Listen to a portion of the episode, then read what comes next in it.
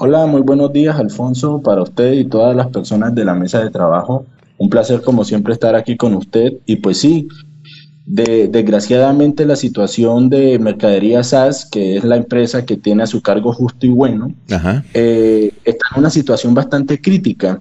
Está en una situación crítica porque hace poco es conocimiento de todos de que está en un proceso de liquidación judicial teniendo en cuenta las normas de la ley 1116 y los decretos reglamentarios.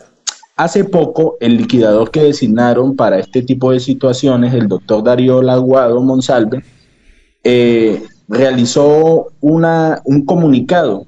El comunicado fue el día 13 de mayo de este año, en donde manifestó que los contratos de trabajo de todas aquellas personas que están vinculadas a Justo y Bueno como empleados siguen vigentes salvo lo de los antiguos administradores que fueron dados por terminado.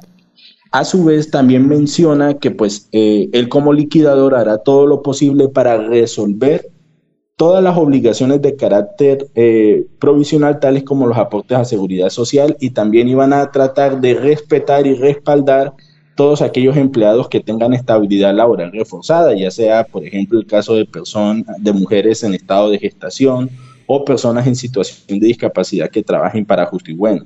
Frente a los arrendadores de locales y bodegas, pues hay una situación especial, debido a que en los últimos días se ha manifestado el interés de algunos acreedores en salvar la empresa, en, en inyectarle dinero, pues a los arrendadores de los locales los invitan a que continúen, ¿sí? Con justo y bueno debido a que pues el hecho de cerrar todos los locales pues va a generar la liquidación inminente de la empresa. Sin embargo, también ellos admiten y son sinceros en que pues muchas personas dependen económicamente de estos locales y al día de hoy no se les han entregado.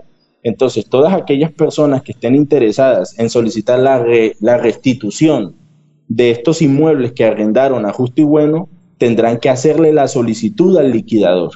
¿Sí? Y pues eh, se tendrá que hacer la solicitud dentro del término que establece la ley para que en el término más pronto les sean restablecidos esos inmuebles para que pues ellos puedan arrendarlos a otras personas.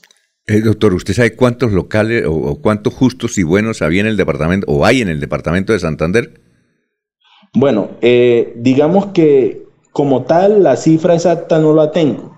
Sin embargo, tengo claro que por ejemplo, para que esta empresa se salve, los acreedores que estén interesados en invertir o en hacer acciones de salvamento deben tener un músculo financiero bastante alto y deben invertir aproximadamente más de un billón de pesos mm. para poder mantener esta empresa en firme. Otra situación que es bastante grave es que eh, el fundador de esta línea de Justo y Bueno, Michel Olmi, manifestó la semana pasada que la empresa no tiene activos fijos esto significa que en caso de una inminente liquidación no va a haber ningún activo con el cual se pueda respaldar los pagos, lo que significa que muchas personas que son en este momento acreedoras de justo y bueno pueden quedar insolutas.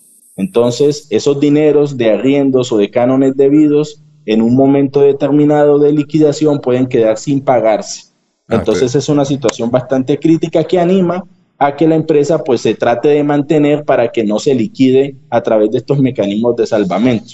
Sin embargo, pues yo le soy sincero desde mi experiencia, veo muy difícil que la empresa no se vaya a liquidación y más cuando se necesitan acreedores que pues tengan un músculo financiero bastante alto para poder salvar esta empresa. ¿Cómo, se llama el dueño que usted mencionó ahí, el dueño? Sí, el fundador de, de Justo y Bueno se llama Michel Olmi. ¿El de dónde es? Sí. ¿El de, ¿Sabe dónde es? Él es una persona extranjera, sí. Es extranjera, ah, bueno. ¿Y, y, todavía es el dueño o él vendió? No, eh, digamos que por efectos de la ley 1116, quien está representando legalmente ahorita a la empresa es el liquidador. Ah, es el liquidador, sí, exactamente. Sí, el, doctor Darío Laguado Monsalve es el que está a cargo de establecer cuáles son los planes estratégicos para mantener a justo y bueno o en definitiva mandar la liquidación. Digamos que estos planes dependen mucho de si se van a, realizar o no acciones de salvamento y en todo caso se puso un plazo tentativo del mes de junio para definir qué hacer con justo y bueno. ¿Cuántos, empleados? sí, aquí en Santander, ¿cuántos empleados eh, hay más o menos?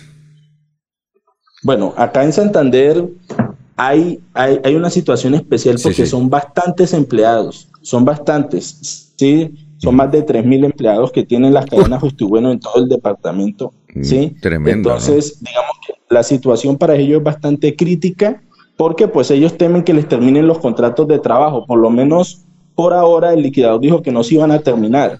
Sin embargo, pues eso está pendiente a ver qué pasa si se liquida definitivamente o no justo y bueno. Entonces todos los arrendadores de estos locales tienen que ponerse las pilas porque están dentro de los términos para poder solicitar la restitución de los inmuebles o en su defecto, pues manifestar su voluntad de que desean continuar con justo y bueno, eh, tratando pues de salvarla de que no se liquide. A ver, don Eliezer, ¿qué iba a preguntar?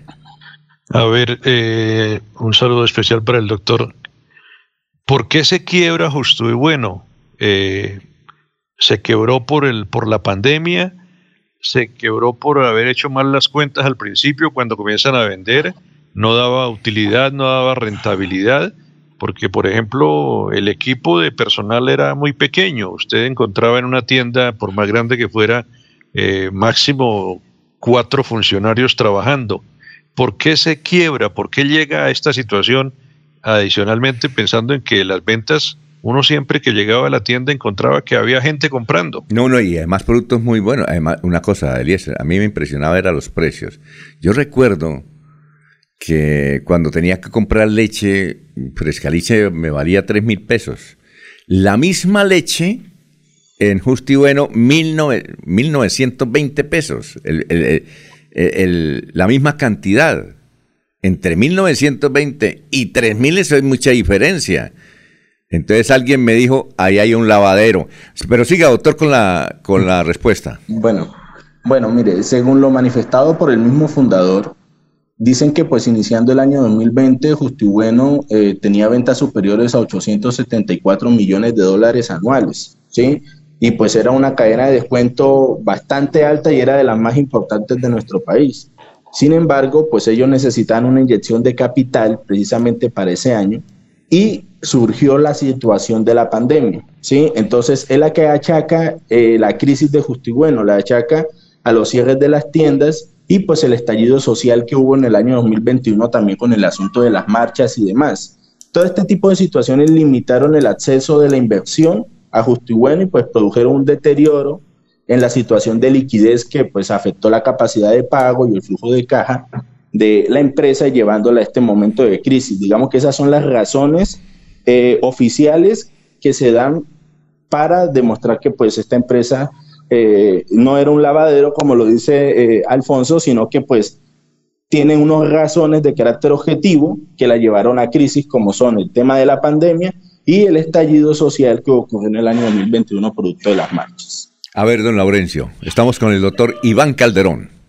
Doctor Calderón, buen día. Sin embargo, alguien dijo que de pronto era un eh, capital golondrina, que no tenía así como muy bienos eh, sustentos. Pero, ¿qué va a pasar, por ejemplo, con los proveedores de panela de la olla del río Suárez, que entiendo tienen deudas eh, entre 5 millones y unos posibles 10 mil millones de pesos. Y ahí están metidos muchos productores de panela de la olla del río Suárez, que uno veía ahí en esas eh, eh, tiendas, ese producto del sur de Santander, donde hasta el campesino está quebrado.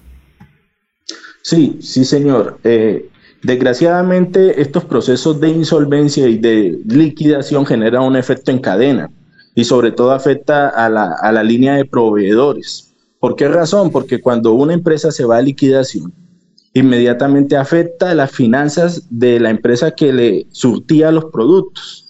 Entonces, dentro de este trámite liquidatorio, lo que hace es que con los activos que tiene la empresa, se van a empezar a pagar de acuerdo a un orden establecido en la ley. Y, rápidamente eh, digo el orden. El primer orden son obligaciones laborales, el, orden siguiente son obligaciones fiscales y hay obligaciones con la DIAN y con entidades de carácter municipal y departamental.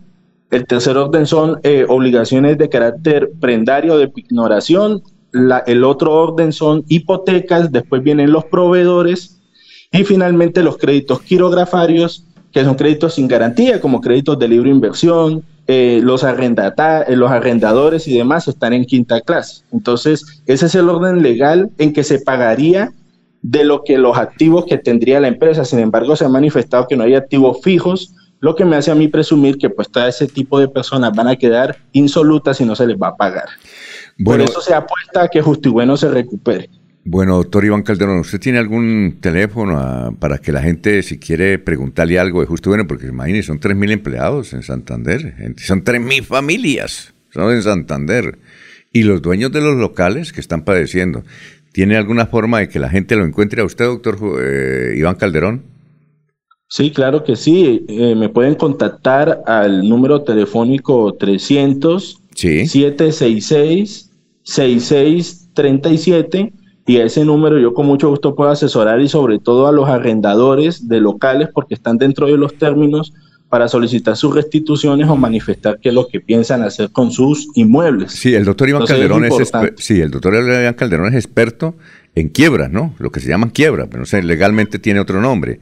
Pero usted es experto en eso, ¿no? Sí, somos especialistas en procesos de reorganización empresarial y liquidación, que es precisamente lo que le está pasando a Justo y Bueno. Entonces son 307 4S6. Sí, señor y 37. Y el 37. Ah, sí, señor. Doctor Iván, muchas gracias, muy amable. En, ocho días eh, le preguntamos por alguna otra quiebra que haya aquí en Santander o en Colombia, que es importante para, para ayudarles, ¿no? Para ayudarles. Sí, claro, lo más importante es que las personas tengan conocimiento de cómo se manejan estos trámites y pues estoy a la orden. Sí. Un saludo especial para todos nuevamente.